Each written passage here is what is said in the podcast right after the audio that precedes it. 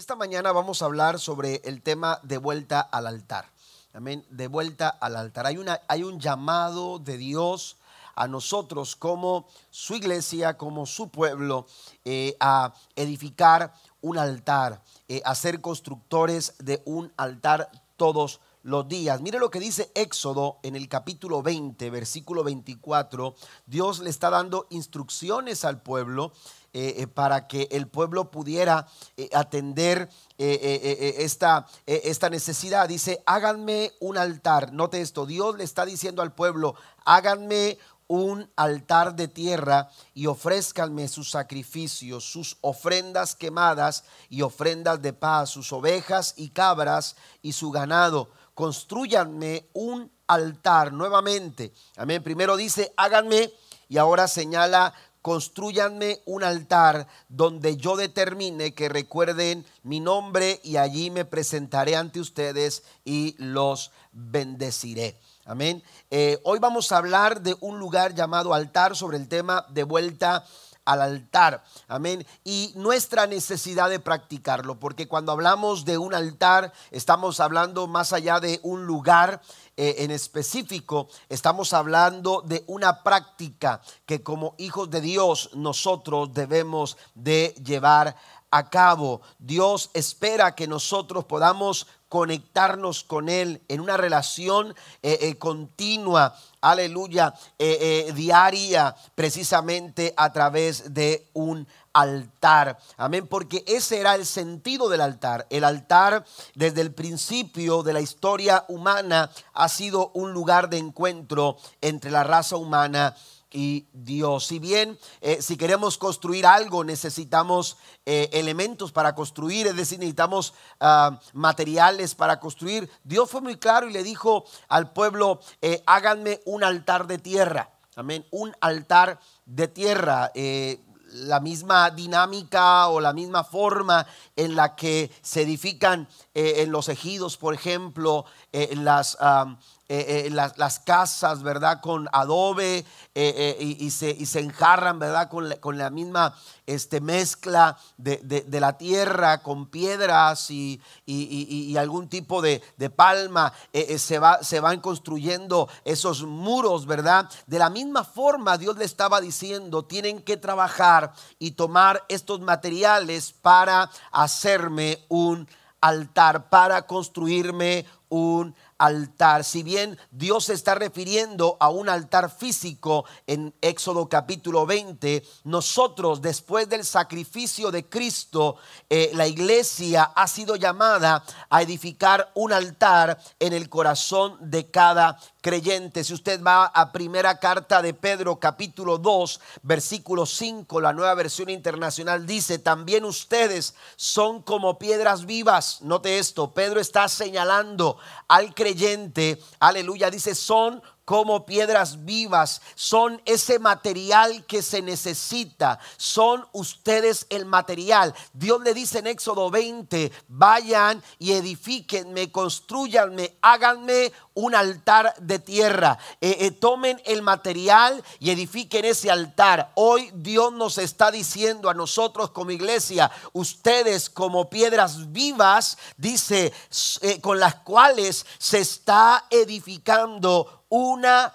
casa espiritual. Nosotros, aleluya, debemos de edificar, nuestros corazones deben de ser un altar, aleluya, donde se dé gloria y se honre el nombre de nuestro Dios, con los cuales dice se está edificando una casa espiritual, de este modo lleguen a ser un sacerdocio santo, ¿para qué? Para ofrecer sacrificios espirituales que Dios acepta por medio de Jesucristo. Nosotros somos como esas piedras, somos ese material con el que se edifica un altar a el Señor. Mire que la vida de los patriarcas en el Antiguo Testamento se caracterizó, entre otras cosas, por la continua edificación de altares al Señor. Cuando hablo de los patriarcas, me refiero a Abraham, me refiero a Isaac, me refiero a Jacob. Ellos fueron edificadores de altares. Abraham edificó altares en Siquén, en Betel, en Ahí, en Hebrón y en, el, en Moria. También Isaac edificó por su parte eh, eh, altares al Señor en Berseba, Jacob edificó en Siquén y en Betel, pero también otros, además de los patriarcas, en la Biblia también fueron edificadores de altares, como el caso de Moisés, el caso de Josué, el caso de Gedeón, el mismo rey David edificó eh, altares al Señor y Elías el profeta también hizo, aleluya, eh, o edificó, construyó altares al Señor en aquella historia que leemos del primer libro de Reyes capítulo 18 en el monte, en el monte Carmelo. Vale la pena que nosotros eh, de alguna manera identifiquemos las circunstancias o las razones por las cuales estos altares se edificaban. Si usted va a la Biblia se va a encontrar por lo menos siete circunstancias o, o, razones por las cuales estos altares eran necesarios.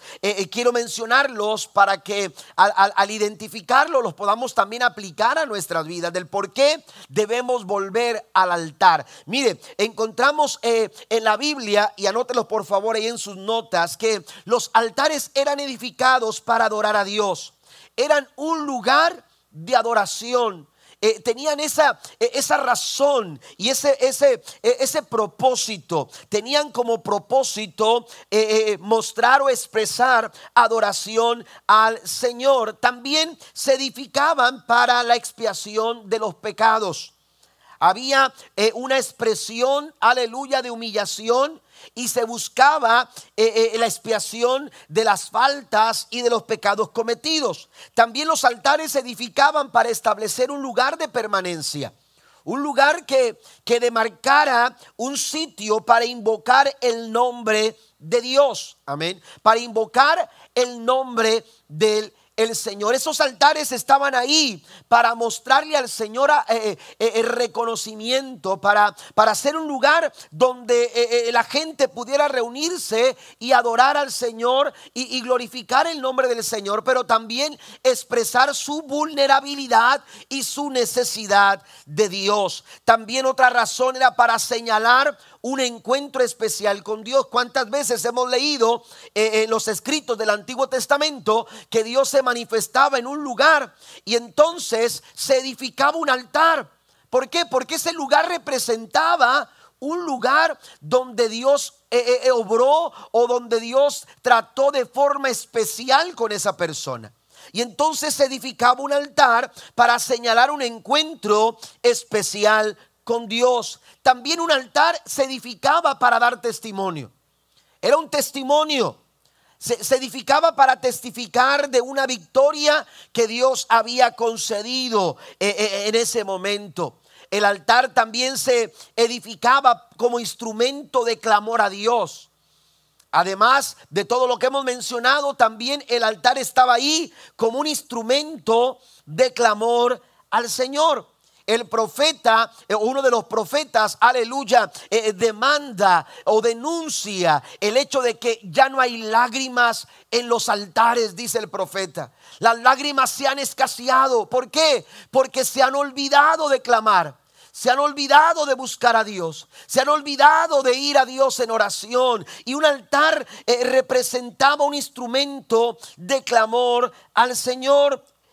Y por último, también era para recordar una obra, una obra de Dios. Ahí estaba un altar, ver, señalando o identificando estas circunstancias o estas razones por las cuales, aleluya, se habían edificado. El altar en todos los casos hablaba constantemente de la relación del hombre con Dios. Por eso nuestra necesidad de volver al altar, nuestra necesidad de edificar un altar, nuestra necesidad de practicar, aleluya, de forma personal o aleluya, como familia, como iglesia, la edificación de altares donde se glorifique el nombre del Señor. No solamente estos hombres edificaron altares, quiero tomar eh, una historia, la historia de Noé, para mencionar a Noé también como un constructor de altar. La Biblia nos dice en Génesis capítulo 8, versículo 18 al 21, dice, entonces Noé, su esposa, sus hijos y las esposas de sus hijos salieron de la barca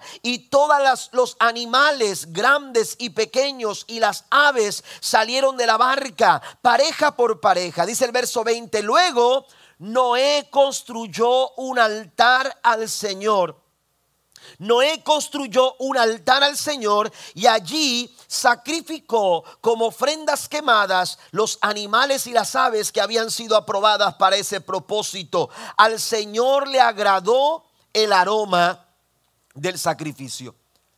El primer altar que se construye lo construye Noé después del diluvio después del el azote que se recibió, que la tierra recibió, aleluya, de parte de Dios, después de esa tempestad, aleluya, que, que, ah, eh, eh, que ocurrió eh, aquella generación de Noé, la Biblia nos enseña que se edificó, después de esto, se edificó un altar al Señor. Y fue Noé precisamente quien, aleluya, se encarga de edificar ese altar. Me llama la atención el hecho de que es lo primero que, Noé hace eh, eh, cuando, cuando baja del barco.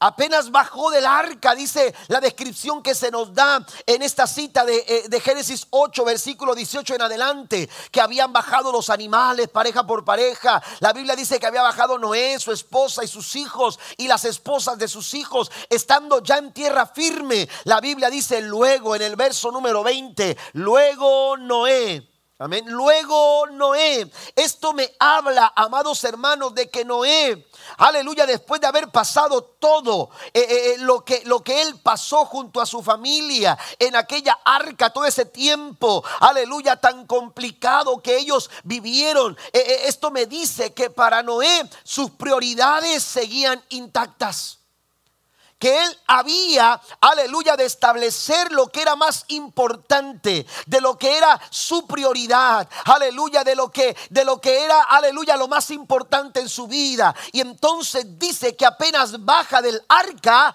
y lo primero que hace es edificar un altar. Un altar expresa de nosotros porque hablamos de una relación, e, es un encuentro de Dios con el hombre. Bueno, de nuestra parte, aleluya, expresa nuestras prioridades. ¿Qué es lo más importante para nosotros?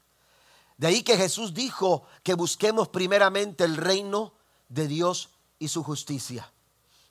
¿Qué es lo primero en nosotros? Un altar, aleluya, expone nuestras prioridades, expone, aleluya, qué es lo más importante en nuestras vidas. Y Noé estaba expresando en un momento de crisis, en un momento de prueba, en un momento de lucha, en un momento, aleluya, en el que quizás se sentía eh, eh, un poco aturdido por todo lo que había pasado, pero no solamente eso, imagínese usted bajarse del barco y ver la devastación y ver cómo estaba la, situación alrededor de él, volver a comenzar. Eh, eh, eh, el simple hecho de, entender qué es lo que seguía para Noé quizás pudo haber sido, amados hermanos, algo muy complicado de asimilar. Pero cuando la crisis llega, cuando el momento aprieta, cuando la adversidad, hermanos, está cada vez más fuerte, aleluya, cuando tú tienes un encuentro con Dios, eso, amados hermanos, aleluya, te va a ayudar a seguir adelante. En medio de cualquier adversidad, un encuentro con Dios, aleluya, nos abre el camino que nosotros debemos de seguir. Tenemos que eh, eh, recurrir a esta práctica del altar. El altar representa un encuentro con Dios donde, donde le expresamos nuestra prioridad de buscarle, pero también expresamos, aleluya, una total dependencia de Dios. Había que comenzar de nuevo.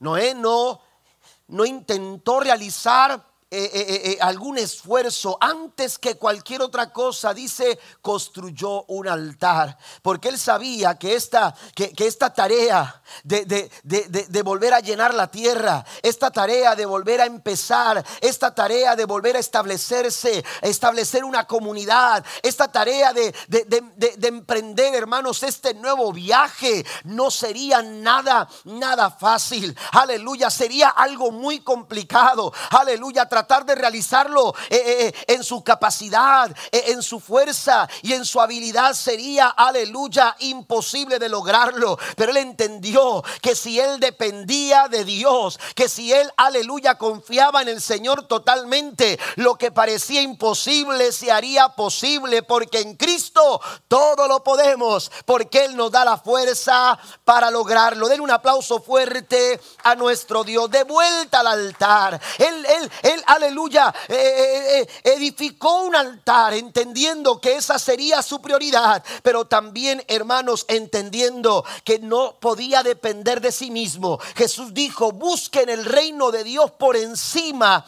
de todo lo demás y lleven una vida justa y Él les dará todo lo que necesitan.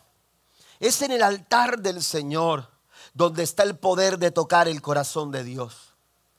Cuando vamos al altar, aleluya, vamos a tocar el corazón maravilloso de Dios. Quiero mencionar tres cosas importantes por las que necesitamos ir de vuelta al altar.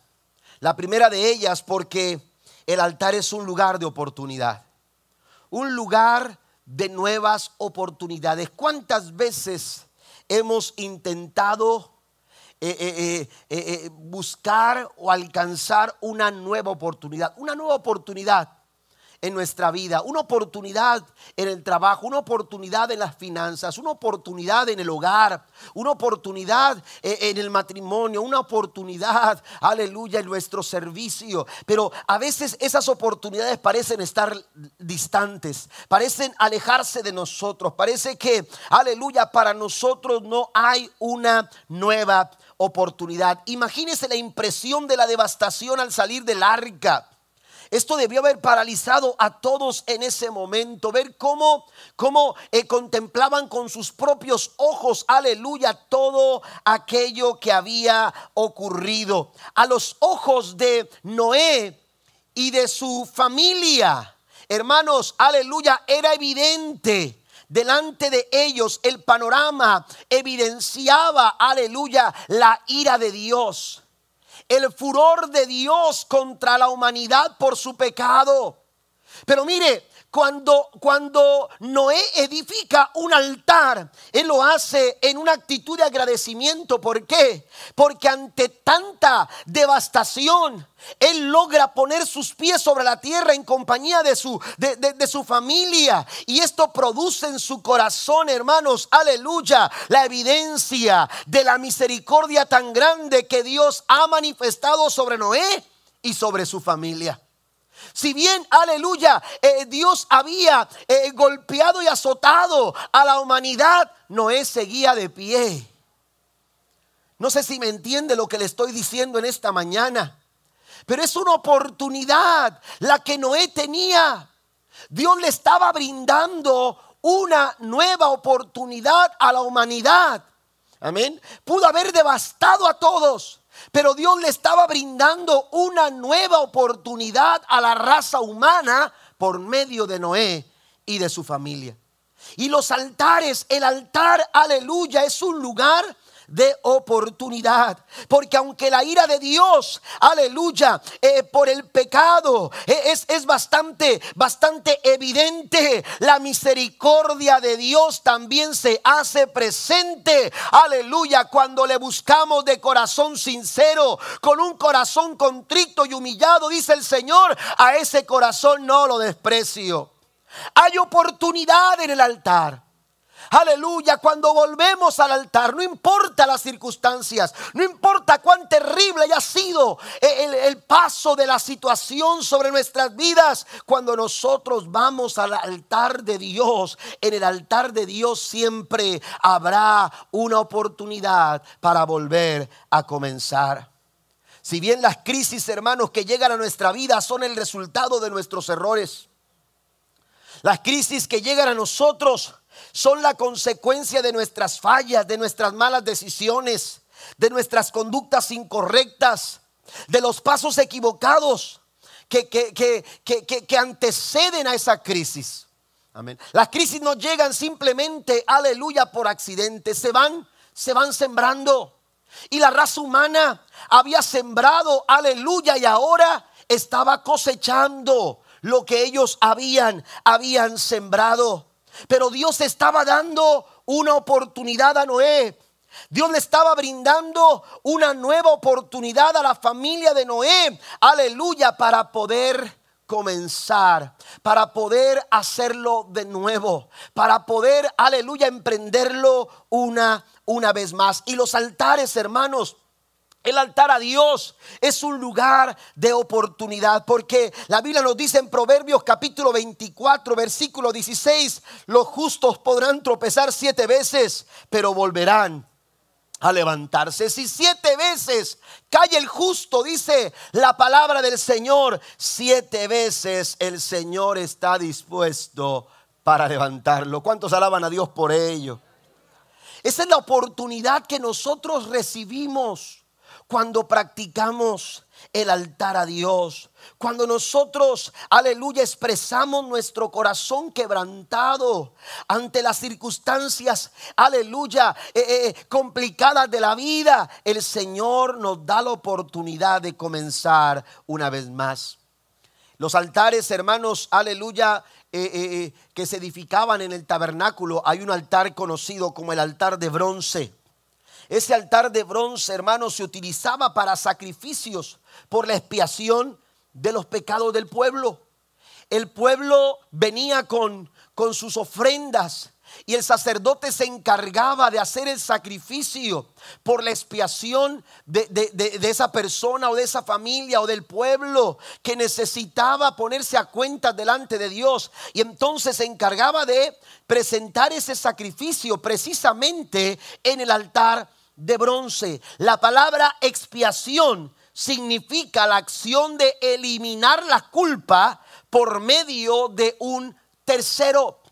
Esa culpa que cargaba el ser humano, esa culpa que pesaba, esa culpa que oprimía, esa culpa que no dejaba tranquilo el corazón del hombre, encontraba de alguna manera, amados hermanos, sosiego a través precisamente de las ofrendas por la expiación, el sacrificio por la expiación de los pecados de la humanidad. El autor de, la carta a los hebreos escribe en el capítulo 10 lo siguiente, versículo 1 en adelante, leo algunos versículos, dice, el sistema antiguo bajo la ley de Moisés era solo una sombra, un, dice, un tenue anticipo de las cosas buenas por venir, no las cosas buenas en sí misma. Amén todo lo que se hacía, los rituales, todos esos sacrificios que se hacían, dice, eran solamente una sombra. Dice, bajo aquel sistema se repetían los sacrificios una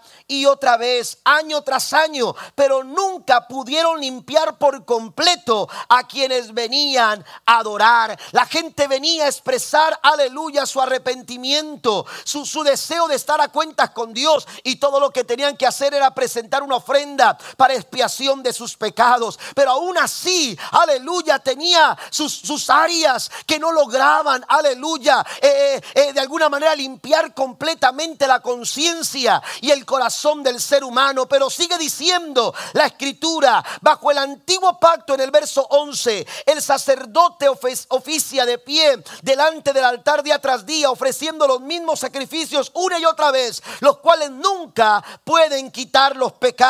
Pero nuestro sumo sacerdote, hablando de Cristo, se ofreció a sí mismo a Dios como un solo sacrificio por los pecados, válido para siempre. Luego se sentó en el lugar de honor a la derecha de Dios, pues mediante esa única ofrenda, Él perfeccionó para siempre a los que está haciendo santos.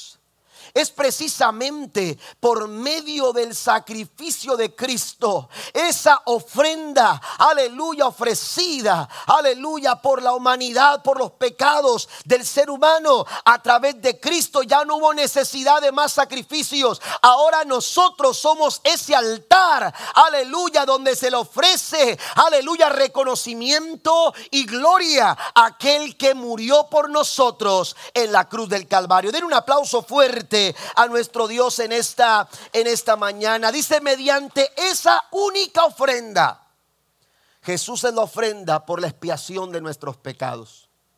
Y gracias a su sangre, dice la escritura, aleluya, que nuestros pecados han sido, han sido limpiados.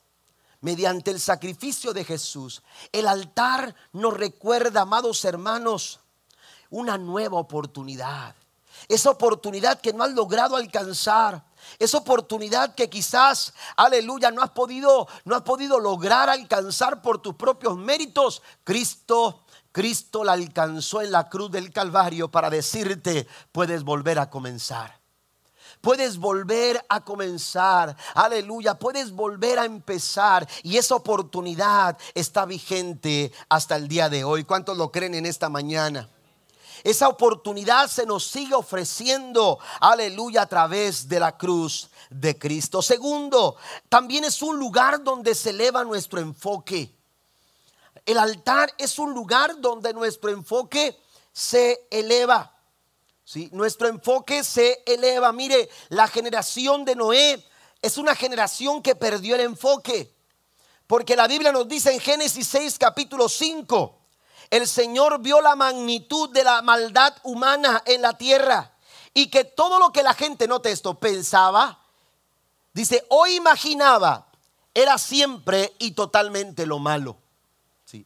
Todo el tiempo estaban pensando en hacer lo malo y estaban imaginando, esto, esto me pone a pensar en que esta generación, hermanos, estaba, aleluya, de alguna manera maquinando formas nuevas, maneras nuevas de hacer lo que no estaba bien delante de Dios. Y entonces pensaban e imaginaban siempre y totalmente, dice la nueva traducción viviente, lo malo. Esta generación estaba pensando e imaginando así. ¿Por qué? Porque se habían desenfocado. Porque el ser humano no fue creado para el pecado. Dios no nos diseñó para hacer lo malo. Dios no nos creó para, para el mal. Sin embargo, cuando el pecado llega, hermanos, nos desenfocamos. El ser humano se desenfocó y entonces empezó, aleluya, a caminar por caminos equivocados. La Biblia dice que hay caminos que al hombre le parecen derechos. ¿Por qué le parecen derechos? Porque está desenfocado. Amén. Por eso nos parecen derechos, porque nuestro enfoque no es correcto, porque de acuerdo a tu enfoque, mire, el enfoque determina lo que tú, eh, eh, lo que tú dices el enfoque que tú tienes va a determinar cómo tú actúas, cómo tú hablas y cómo tú piensas. Por eso cuando usted está pensando o está eh, enfocado en el problema, a veces estamos, estamos pensando en lo peor. ¿sí? Y estamos a veces hablando de una manera negativa. Y estamos actuando como no es correcto. ¿Por qué? Porque nuestro enfoque está en el problema cuando estamos desenfocados, cuando no tenemos el enfoque correcto, vamos a pensar y vamos a actuar y vamos a hablar de una manera equivocada. Por eso tenemos que enfocarnos. El apóstol Pablo nos dice en su carta a los Hebreos capítulo 12 que pongamos en el verso 2, puestos los ojos en Jesús, el autor y consumador de la fe. Porque cuando tú estás enfocado correctamente, lo que tú hablas, lo que tú piensas y que, la forma en que tú te conduces o actúas va a ser también correcta. Pero esta gente estaba desenfocada. Esta gente pensaba e imaginaba siempre totalmente en lo malo. Jesús se refirió a estas personas de esta forma en Lucas capítulo 17, versículo 24 al 25. Cuando el Hijo del Hombre regrese será como en los días de Noé.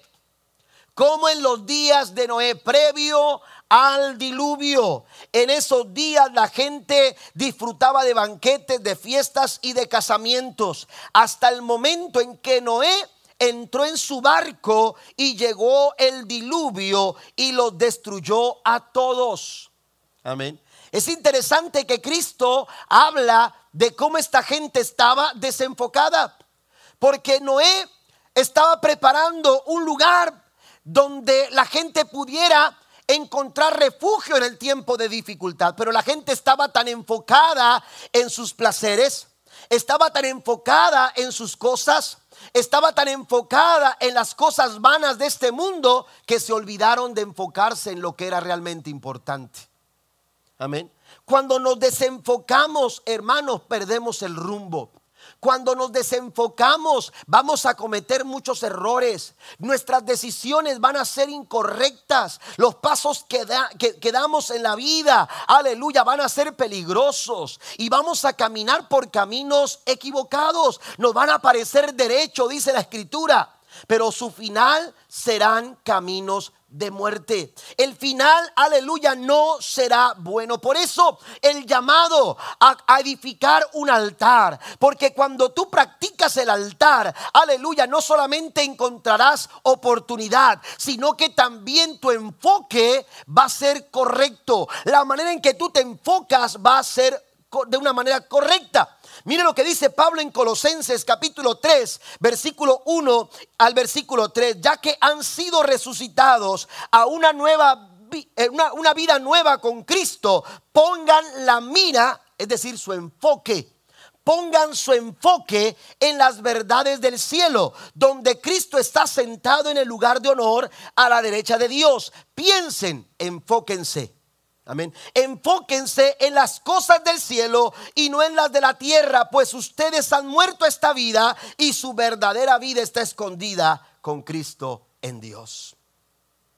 ¿Qué es lo que está diciendo Pablo aquí? Pablo está hablando de enfoque.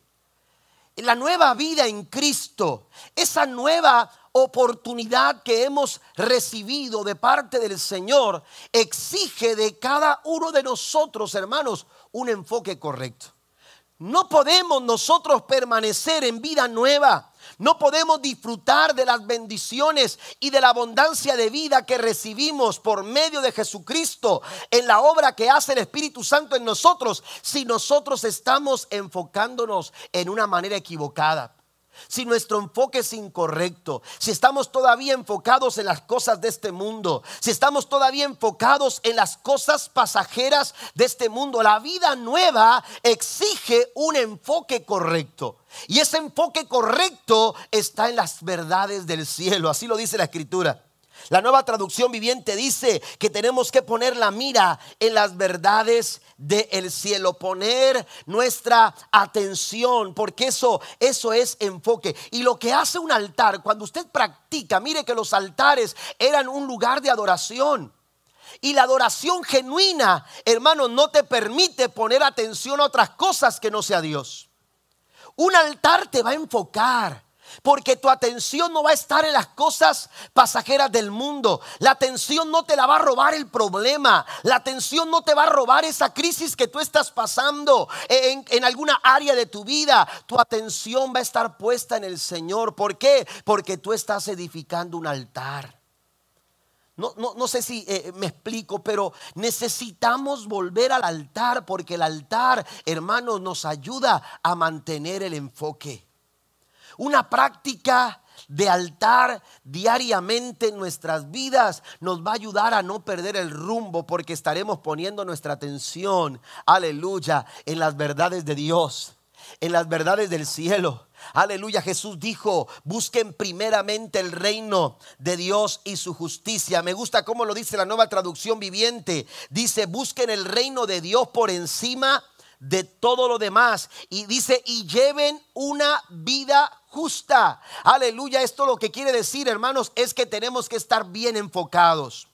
Tenemos que poner una buena atención en las cosas y en las verdades que Dios nos habla, que Dios nos enseña a través de su palabra. Y cuando estamos bien enfocados, dice, dice, aleluya, y Él les dará todo lo que necesitan.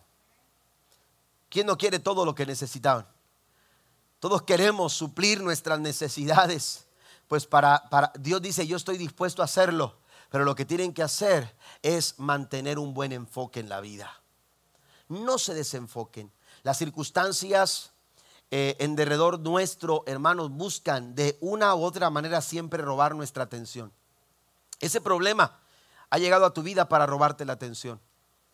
Esa enfermedad, esa circunstancia con la que estás lidiando ahora, te quiere robar la atención. La pregunta es, la pregunta, la pregunta es, hermanos, ¿hacia dónde vamos a poner nuestra atención en los momentos de crisis? Imagínense, Noé baja del, arca y ve toda la situación, cómo está. Ve, ve, las circunstancias alrededor de él. Sin embargo, él edifica un altar. Porque lo que parece no tener rumbo, lo que parece no tener pies ni, eh, eh, eh, ni manos, ¿verdad? Ni pies ni cabeza, amén, lo que parece ser, aleluya, imposible de lograr, empieza a tomar forma cuando tú tienes un encuentro con Dios en un altar diariamente. Den un aplauso fuerte al Señor en esta, en esta mañana. Nuestra atención tiene que estar puesta en el Señor. Nuestra atención tiene que estar, aleluya, enfocada en aquel que puede ayudarnos en los momentos de mayor adversidad. El salmista decía, en el Salmo 121, alzaré mis ojos a los montes. ¿De dónde vendrá mi socorro? Sabe que los montes eran representativos y eran lugares donde se edificaban altares. Había altares para dioses, aleluya, ajenos al Dios verdadero. Y la gente, hermanos, dirigía su mirada a las montañas porque decían, allá están nuestros altares ofrecidos a nuestros dioses paganos. Y ellos pensaban que de las montañas ellos recibían el auxilio, ellos recibirían el socorro, ellos recibirían la ayuda de parte de sus dioses. Pero cuando David alza sus ojos dice, ¿de dónde vendrá mi socorro? Mi socorro no puede venir de un, un Dios limitado a las montañas de un Dios que está, aleluya, atado a una montaña. Mi Dios, mi socorro viene del Dios que hizo los cielos y el Dios que hizo la tierra. Un Dios más grande, amados hermanos, que está llamando nuestra atención para que nosotros nos enfoquemos en Él. Porque lo que parece imposible para nosotros, para Él nunca lo es. ¿Usted lo cree en esta mañana? Puesto los ojos en Jesús, dice Pablo, el autor y consumador de la fe. Y por último, además, aleluya, de que, de que un altar, aleluya, es un lugar de oportunidad. Además de que un altar es, es, es un lugar donde nuestro enfoque, aleluya, se eleva. También, hermanos, el altar es el lugar correcto para una respuesta oportuna. El altar es el lugar correcto para una respuesta oportuna. Y Noé edificó un altar y dice el versículo 21 que la respuesta no se dejó esperar. Si usted lee el versículo 21 se dará cuenta que dice que Dios se agradó. Amén. Dios expresó su agrado. Dios le dijo a Noé, me siento complacido con lo que tú estás haciendo. El altar es un lugar de oportunidad. El altar es un lugar donde nuestro enfoque se eleva, pero también el altar es el lugar correcto donde la respuesta oportuna llega. El altar es el lugar de oportunidad, es el lugar que eleva nuestro enfoque, pero también es el lugar correcto para una respuesta oportuna. La Biblia dice en Jeremías capítulo 33, versículo 3, clama a mí y yo te responderé. Dios hablando a través del profeta Jeremías le hace saber al pueblo que todo lo que necesita para recibir una respuesta es clamar a Él.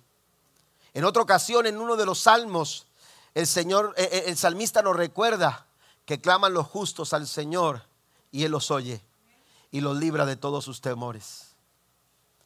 Solo es clamar para recibir la respuesta que tanto necesitamos. Pero es en el altar, hermanos, donde donde nuestro corazón expresa libremente un clamor a Dios. Queremos respuestas. Queremos la intervención de Dios.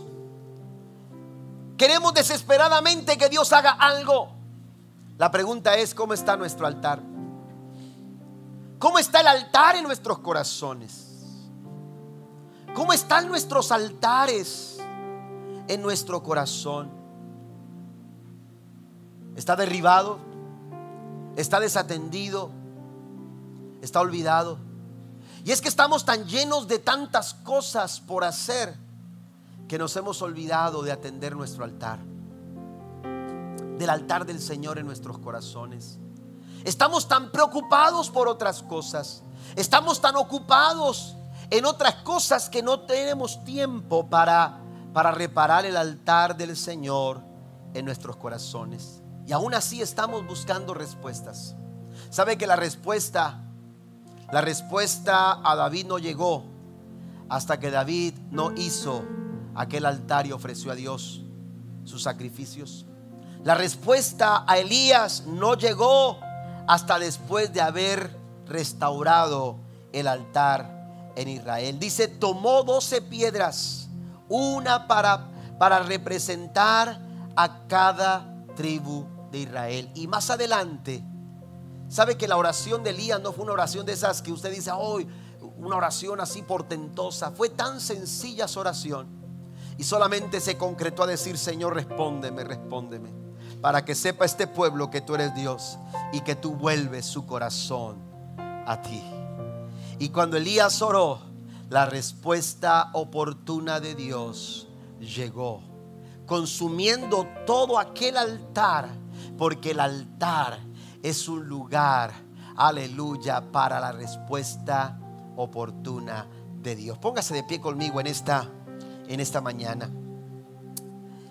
Usted y yo somos como esas piedras vivas, dice Pedro, con las que tenemos que edificar un altar. Debemos volver, hermanos, debemos volver, iglesia, a la práctica del altar en nuestros corazones, a un encuentro con Dios todos los días. No, no, no, que no nos baste simplemente con venir a la iglesia, que a donde quiera que vayamos, donde quiera que estemos, porque recuerde que el altar es más que un lugar físico. El altar, hermanos, es una actitud del corazón. Es una actitud del corazón que le expresa a Dios, aleluya, eh, eh, eh, su disposición para que Dios haga y obre en nuestras vidas y en nuestros corazones. Pero un altar es un lugar de oportunidad. Un altar es un lugar donde tu enfoque se eleva. Un altar es un lugar donde hay respuesta oportuna. Le cuento una historia. Escuché esta historia cuando me casé con mi esposa. Mi suegra platica o platicaba una, una historia de uno de sus hijos que en la adolescencia, la juventud, decidió irse de la casa.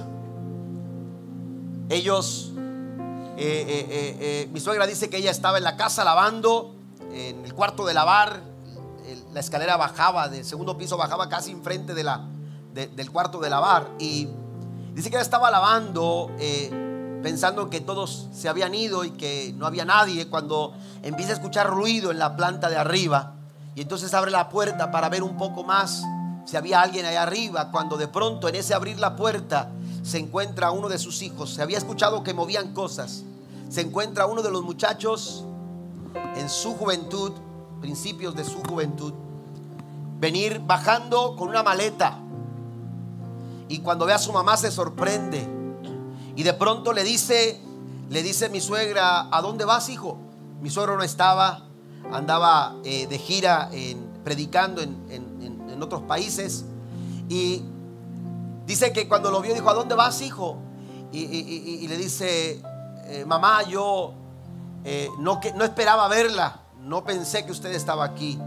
No quería ni siquiera hablar con usted porque simplemente me voy de la casa. Cuando mi esposa, cuando mi suegra escucha esto, dice que sintió que todo su cuerpo se estremeció. Ella se preguntaba el por qué. Y le dijo, pero ¿por qué te vas? ¿Qué está pasando? ¿Qué hicimos como para que tú decidieras irte? Dijo, no, mamá, el problema no son ustedes. Lo único que quiero hacer es averiguar por mi propia cuenta si lo que dicen del mundo es verdad.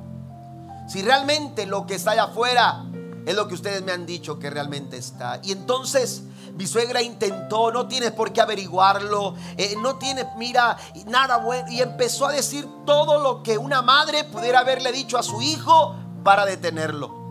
empezó a decirle todo lo que una pastora aleluya, eh, eh, pudiera haberle dicho a, a, una madre que hiciera para retener a su hijo. Pero llegó el momento en que dice todos sus argumentos, todos sus recursos no fueron suficientes para detener a su muchacho. E, él simplemente siguió de largo y le dijo, me voy cerró la puerta. Dice que cuando la puerta se cerró, ella se sintió tan, tan, eh, eh, eh, tan derrotada, tan golpeada en su corazón. Ella, los que la conocieron, a mi suegra, si usted la conoció, usted sabe que mi suegra era una consejera familiar. Ella aconsejaba a las esposas ella aconsejaba a las madres para, para, para, decirles cómo podían guiar de una manera correcta a sus hijos. Pero llegó el momento en que ella sintió que todos sus recursos no fueron suficientes como para detener que su hijo se le fuera. Así que dice que todo lo que ella hizo fue a su lugar donde ella acostumbraba a orar a Dios. Fue al altar de Dios. Y el altar de Dios, amados hermanos, cuando tus, tus oportunidades se han cerrado, cuando las puertas, aleluya, no se quieren abrir, cuando el camino, aleluya, parece no, aleluya, estar delante de ti, cuando tú vas al altar de Dios, el altar de Dios siempre tendrá una oportunidad para tu vida. El altar de Dios te va a elevar tus, tu, tu, tu, tu enfoque, aleluya, de tal forma que vas a ver más allá de las circunstancias difíciles que ahora quizás tú estás pasando o estás atravesando. Pero el altar de Dios es el lugar de, de la respuesta oportuna del Señor. Dice mi suegra que cuando ella estaba orando y diciéndole al Señor, aquí está mi corazón, ya no pude hacer nada.